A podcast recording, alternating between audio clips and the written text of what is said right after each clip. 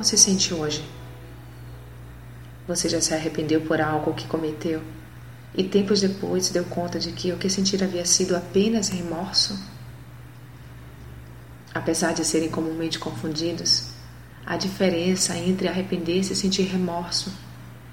Ao se arrepender de algo que cometera, o indivíduo muda a direção, busca conserto.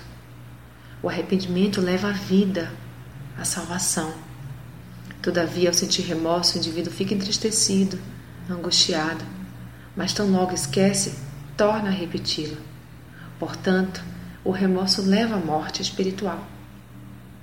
Se existe algo que você cometeu que considere irreparável, não fique se condenando a vida inteira.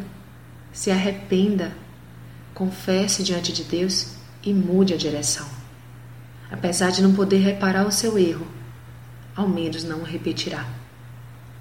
A tristeza, segundo Deus, opera arrependimento para a salvação, da qual ninguém se arrepende. Mas a tristeza, segundo o mundo, produz morte. 2 Coríntios 7:10.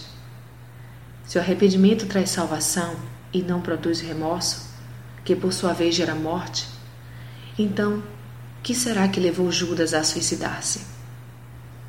Não busque esquecer o que fizera simplesmente mas olhe para seu erro como algo sobre o qual precisa se arrepender e também como um aprendizado de algo que nunca mais deve cometer. Lembra-te, pois, de onde caíste e arrepende-te e pratica as primeiras obras. Quando não, brevemente a ti virei e tirarei do seu lugar o seu castiçal, se não te arrependeres.